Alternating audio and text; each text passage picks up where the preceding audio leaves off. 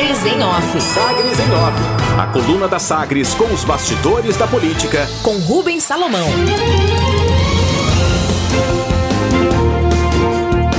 Base de Bolsonaro ainda está conversando sobre apoio a Caiado em 2022.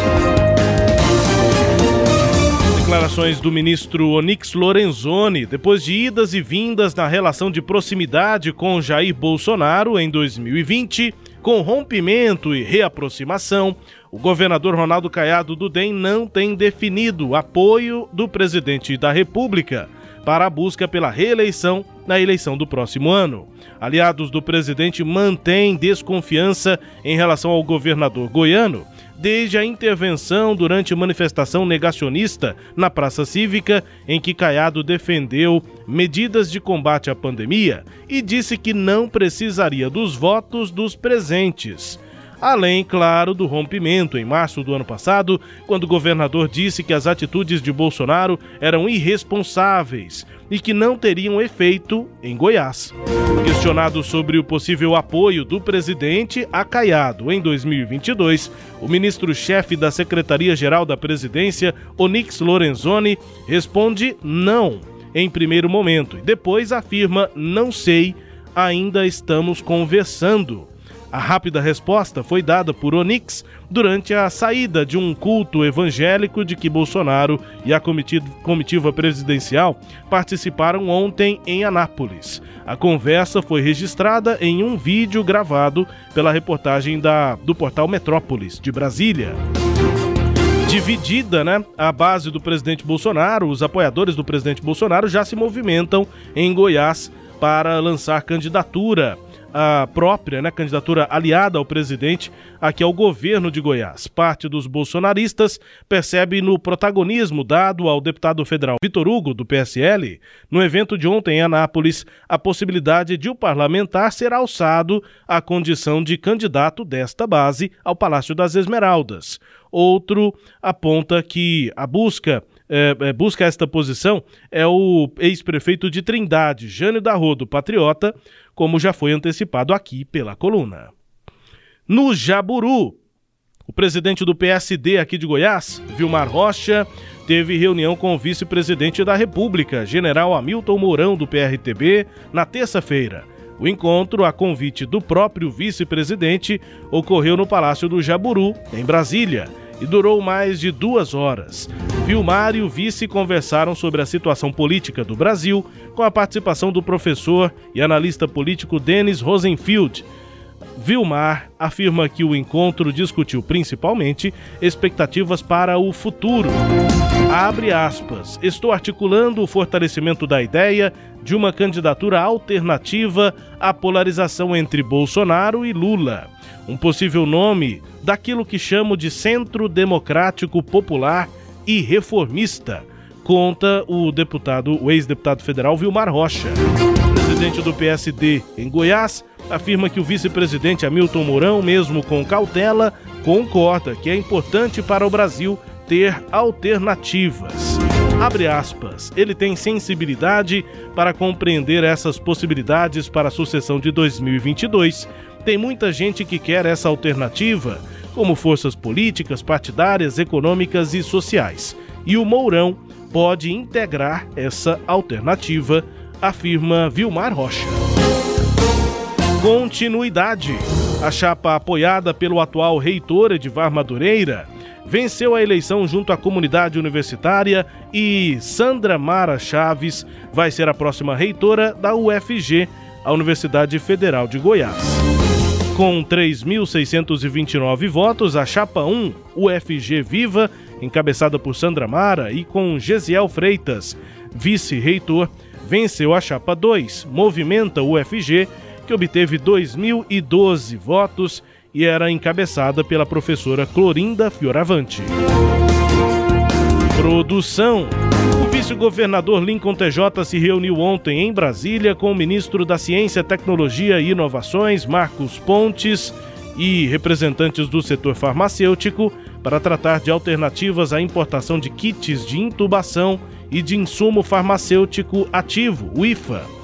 O objetivo é diminuir a dependência do Brasil à produção de outros países e, assim, evitar atrasos na produção de vacinas e falhas na prestação de assistência médica.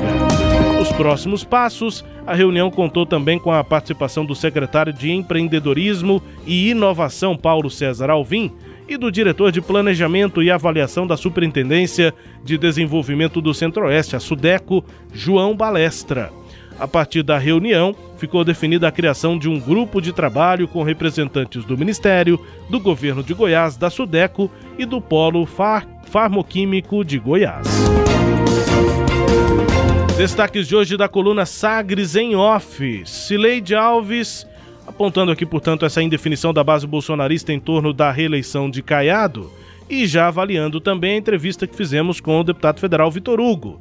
Para quem está no podcast da coluna, vale conferir a entrevista nesta quinta-feira no Sagres Sinal Aberto do deputado federal, líder do PSL na Câmara. De fato, a coisa está aberta para a base bolsonarista em Goiás, Leite. É, Rubens, é, a gente já tinha é, comentado várias vezes aqui no nosso programa que os bolsonaristas é, raízes, né, e aí a gente tem que incluir nesse grupo o próprio presidente Jair Bolsonaro, eles não engoliram até hoje aquele, aquelas críticas que o governador Ronaldo Caiado fez ao presidente Jair Bolsonaro, tá? do pronunciamento dele. O contato deu uma falhada, mas voltou, Sileide.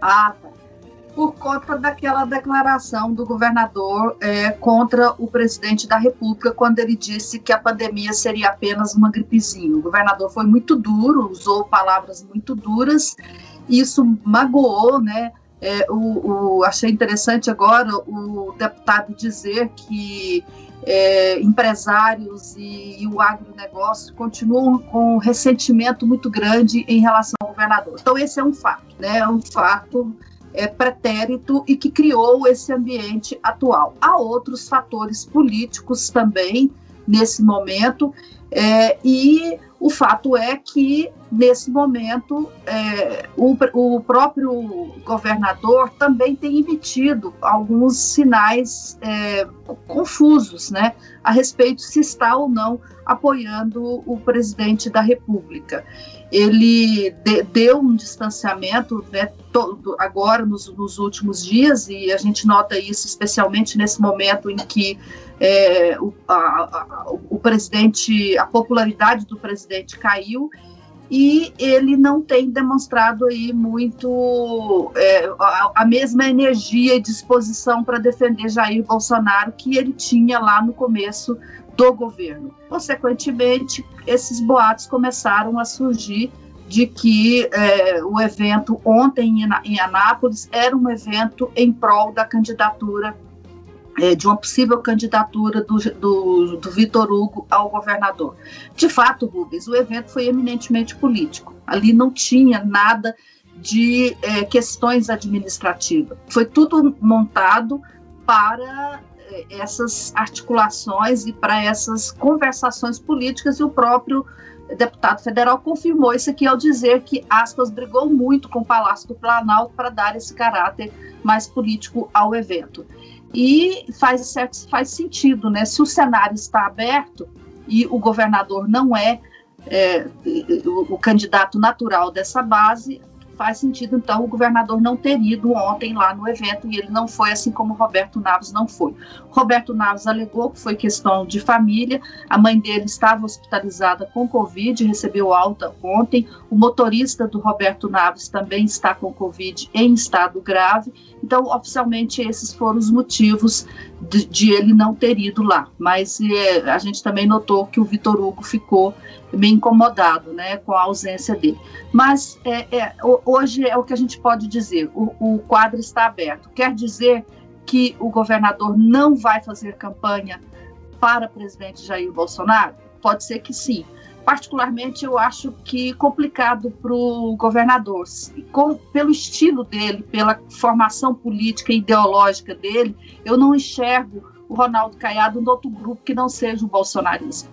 Né? Eu não sei se você consegue imaginar o, governador no outro grupo. Então, e a base do governador é bolsonarista, parte dela é bolsonarista, e ele, eu acho que ele precisa disso.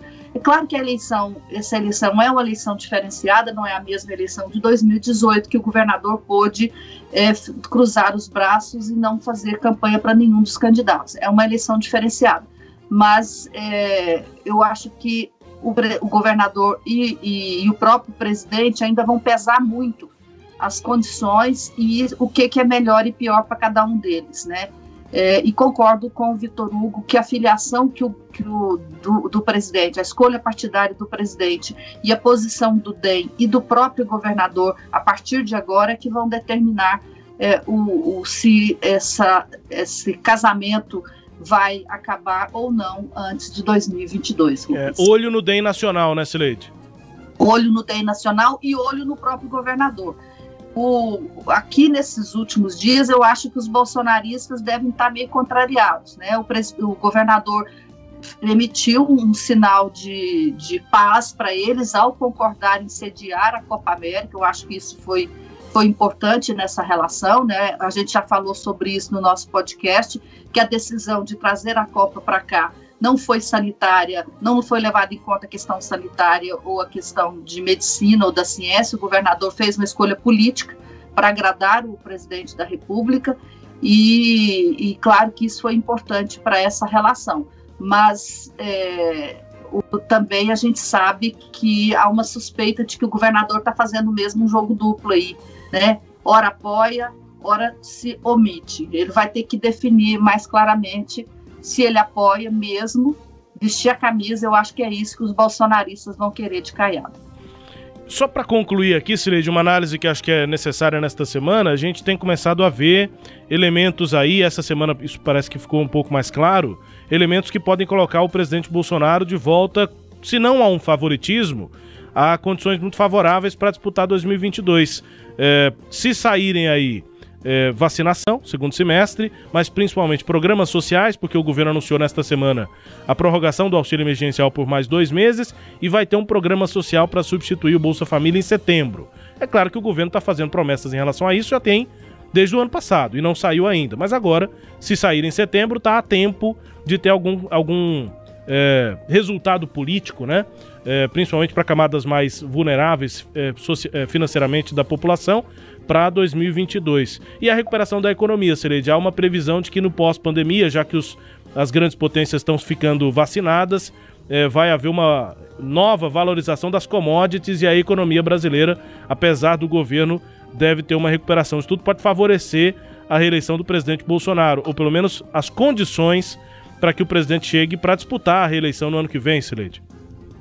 Rubens, é, o presidente Bolsonaro ele tem uma base aí calculada entre 25 e 30% da população. Isso é uma base muito forte, né? Isso coloca qualquer candidato no segundo turno.